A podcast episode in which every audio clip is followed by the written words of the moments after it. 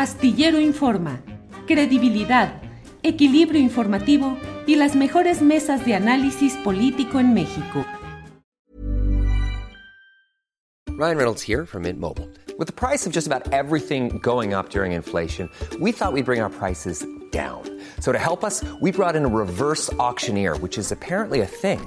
Mint Mobile unlimited premium wireless. Ready to get 30, 30, bit to get 30, bit to get 20, 20, 20, bit to get 20, 20, bit to get 15, 15, 15, 15 just 15 bucks a month. So, Give it a try at mintmobile.com/switch. slash $45 up front for 3 months plus taxes and fees. Promo for new customers for limited time. Unlimited more than 40 gigabytes per month slows. Full terms at mintmobile.com. Tired of ads barging into your favorite news podcasts? Good news. Ad-free listening is available on Amazon Music. For all the music plus top podcasts included with your Prime membership. Stay up to date on everything newsworthy by downloading the Amazon Music app for free or go to amazon.com slash news ad free.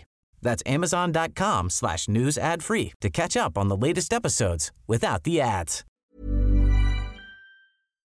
Astillero Informa, credibilidad, equilibrio informativo y las mejores mesas de análisis político en México. Joan, buenas tardes. Buenas tardes, mucho gusto. Saludos a, to a, todos. Gracias, Joan. Joan, ¿qué te pareció el anuncio que dio a conocer hoy el canciller mexicano Marcelo Ebrard respecto a este tema de una demanda contra el comercio negligente de armas en Estados Unidos y el daño que le ha causado a México? ¿Qué opinas de entrada sobre este tema, Joan? Yo creo que es, es importante, es algo significativo, ¿no? Eh, para dos razones, ¿no? Una razón es que si lo vemos en muchos casos en las industrias en Estados Unidos, por ejemplo, la venta que de farmacéuticos, de tabaco, eran cambios también, muchos lograron los cambios por los cortes, por los juicios. Entonces, yo creo que es interesante meter en este vía sobre este tema tan fuerte. Y, y, también este conjunta con otras demandas que están haciendo dentro de Estados Unidos.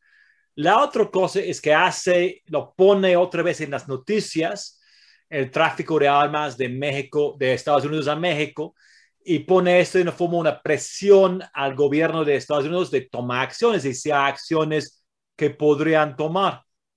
Yo no veo que este tema, eh, el gobierno de México lo trató bajo de Felipe Calderón, luego fue el, la operación Rápido y Furioso, y lo triste es que después de esto lo dejaron el asunto, lo dejaron el, el tema. Y, y, traficaron tantas armas y apenas otra vez ahorita están tomando. Y yo creo que esta es una, una acción interesante eh, sobre, sobre el asunto, sobre la materia. Uh -huh. eh, ¿Podrá prosperar, podrá avanzar en un sistema judicial como el estadounidense una demanda de este tipo? ¿Hay antecedentes que tú conozcas? En fin, ¿puede prosperar o solo puede quedar como una, pues una buena declaración de principios de México? Hay chance, hay chance. Eh, como no es fácil, pero hay chance. Eh, si lo vemos, hay demandas en Estados Unidos, por ejemplo, la masacre de niños en la escuela de Sandy Hook. Y sí, sí, sí ganó esta demanda y después la empresa de armas empezó a dar dinero a los familiares y todo así. Entonces, ha sido unos éxitos. Es difícil porque hay muchas leyes que defienden las empresas de armas. Uh -huh. eh, es algo sin precedente que, que lo, lo hacen México una demanda ya en esta naturaleza, pero es algo serio. Al final, las los empresas de armas hoy tienen que buscar a sus abogados, tienen que defender en un corte contra el gobierno de México. Entonces, sí tiene chance. Uh -huh. eh, el gobierno mexicano dice que este es un buen momento para esa demanda y plantea eh, que esa demanda podría ser de un valor monetario, pues no sé, de 10 mil millones de dólares, una enorme cantidad.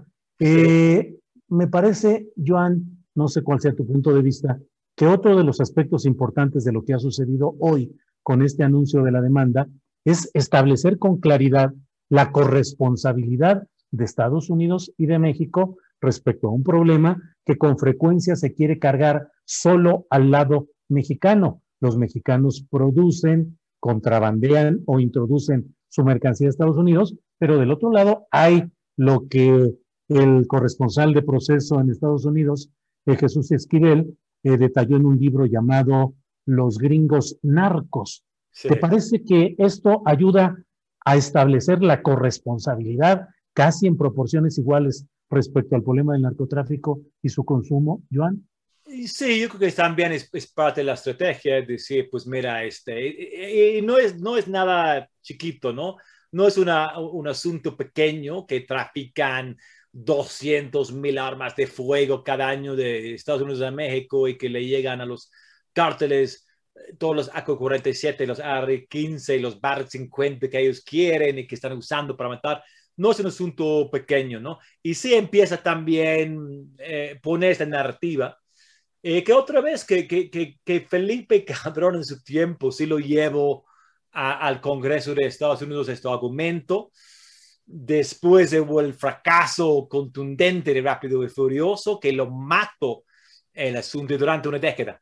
Y muy triste, porque durante esta década, eh, imagínate, más de dos millones de armas, de fuego a México, tantos muertos en México, y apenas están retomando. Pero sí es, importante. Ah, y, al final, yo creo que como el canciller, cuando, llega a esta, este puesto y lo ve este asunto, es un asunto, lo ve natural, es algo claro que, el gobierno de México podría hacer y que debe hacer. Eh, Joan, en uno de los tweets que leí que tú colocaste, dices que es una acción sin precedentes y al final dices rompiendo la historia. Eh, ¿Puedes eh, detallarnos un poco más por qué rompiendo la historia?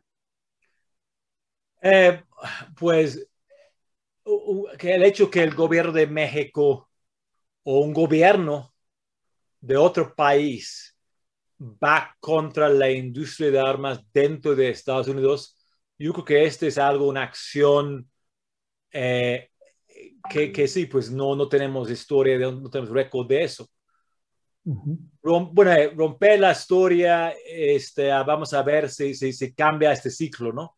Eh, es, es, difícil, ¿no? Pero el ciclo de violencia, el ciclo eh, que, que, va a las armas, el, el ciclo de, de, violencia en México, yo lo veo, lo veo un ciclo negativo cuando lo tienen los cárteles tanto fuerza y luego ellos son arriba de la policía y luego las policías son tan débiles a los cárteles y los cárteles se ponen más fuertes.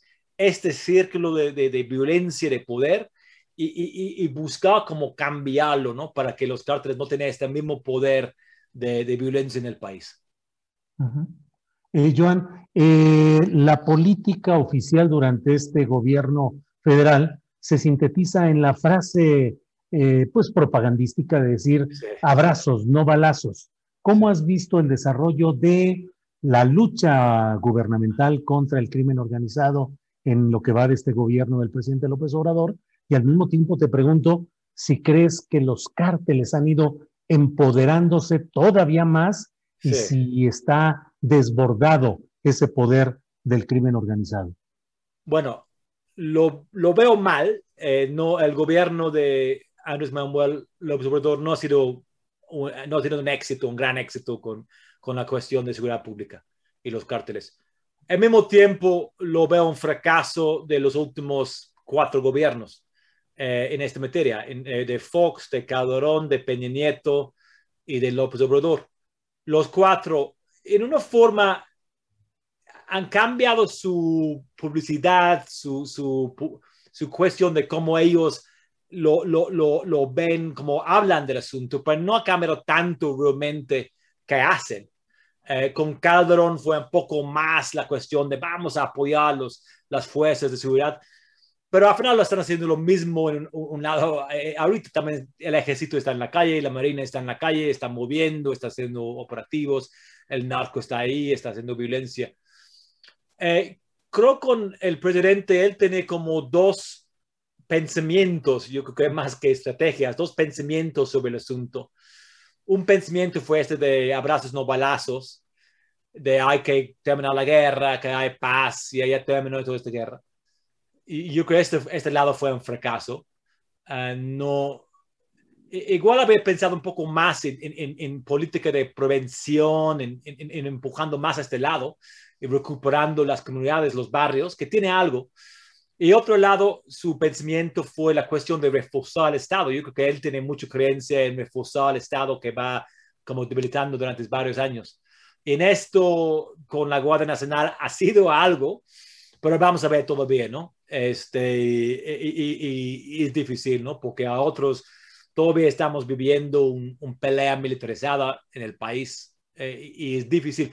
Al final, pero tampoco hay soluciones fáciles. Es, es un conflicto que no lo puedes salir y tampoco lo puedes ganar, ¿no? Entonces es muy difícil como que haces, ¿no? Claro.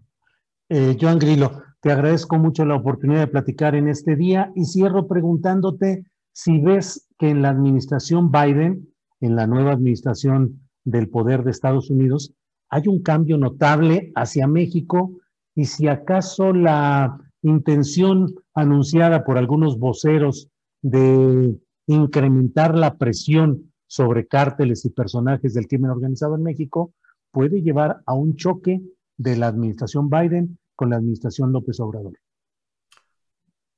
En primer instante, no lo veo, lo veo un cambio en estilo. Eh, Trump empezó con un, estilo, un, este, un, discurso fuerte contra México. A final no hizo tantas cosas contra México. Biden empieza con un discurso bien, que somos amigos, pero tampoco están haciendo grandes favores a México. Entonces, es un cambio en estilo, pero no tanto de sustancia. Lo, lo, veo lo mismo, lo busca en México para los centroamericanos, está manteniendo en los negocios. No creo que este, esta cuestión de armas provoca un choque con Biden. Eh, ha sido muy diplomático Ebrard en esto, diciendo, no, creo que está bien. Yo lo veo el gobierno de Biden un poco lento sobre este asunto, que lo puede hacer más ahorita que no está haciendo y, me gustaría ver a México poniendo más presión, pero no lo veo que llegue a un choque sobre este asunto. Bien, pues eh, Joan Grillo, muchas gracias. Eh, veo atrás tus libros, eh, uno en inglés, otro en español. ¿Quieres invitar, decirle al público los textos que tienes ahí atrás, de qué tratan? Sí, sí, mucho gusto. Tengo tres libros sobre la, la guerra contra el narco en, en, México y en América Latina. El primero, El narco, eh, que lo publiqué eh, sobre la, la, insurgencia criminal mexicana, que lo publicó en 2011.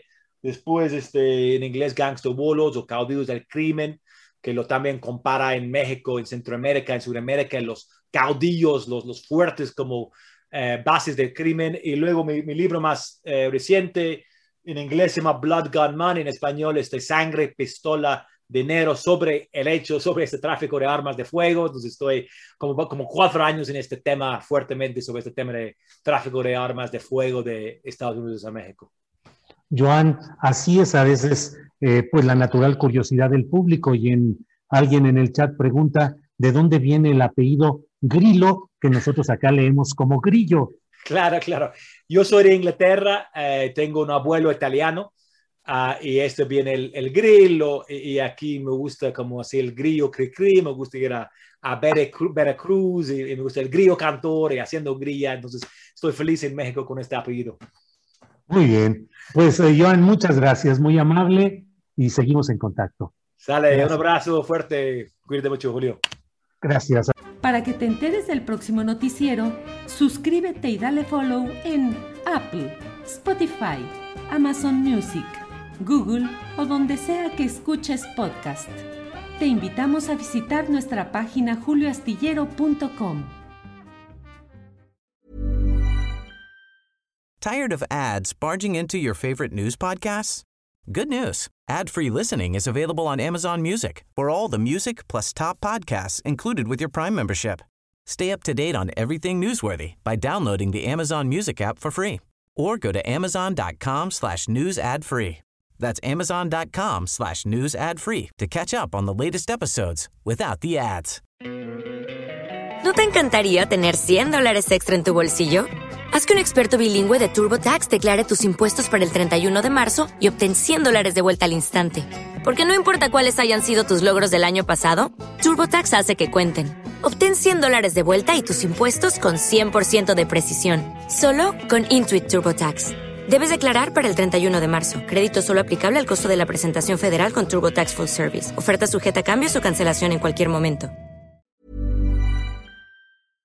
Para que te enteres del próximo noticiero, suscríbete y dale follow en Apple, Spotify, Amazon Music, Google o donde sea que escuches podcast.